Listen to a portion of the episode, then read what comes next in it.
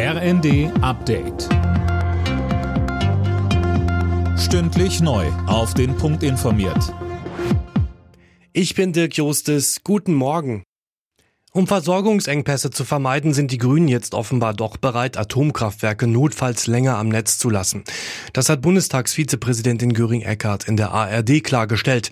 Mehr von Philipp Rösler. In absoluten Notlagen, also wenn zum Beispiel Krankenhäuser nicht mehr arbeiten können, dann müsse über einen sogenannten Streckbetrieb der Meiler nachgedacht werden, so Göring-Eckardt. Bedeutet, die AKW, die eigentlich Ende des Jahres abgeschaltet werden sollen, könnten länger am Netz bleiben. Eine generelle Laufzeitverlängerung lehnen die Grünen aber ab. Und damit die Brennstäbe durchhalten, würde die Stromproduktion in den Atomkraftwerken reduziert. Für eine Abschaffung der Corona-Isolationspflicht werben jetzt mehrere FDP-Politiker. Damit könne man Personalengpässe in systemrelevanten Berufen verhindern, so Generalsekretär Gierserei in der Rheinischen Post. Gegenwind kommt allerdings von Gesundheitsminister Lauterbach. Die Ukraine wird ihre Unabhängigkeit nie aufgeben. Das hat Präsident Zelensky in einer Videobotschaft gesagt. Er reagierte damit auf ein Statement des russischen Außenministers Lavrov. Der hatte zuvor gesagt, Russland wolle einen Sturz der ukrainischen Regierung.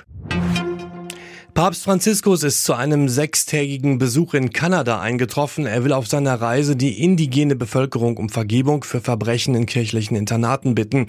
Dort wurden im 19. und 20. Jahrhundert Kinder misshandelt oder missbraucht. Tausende starben an Krankheiten oder Unterernährung. Bei der Leichtathletik-WM in den USA hat Weitspringerin Malaika Mihambo die erste Goldmedaille für das deutsche Team geholt.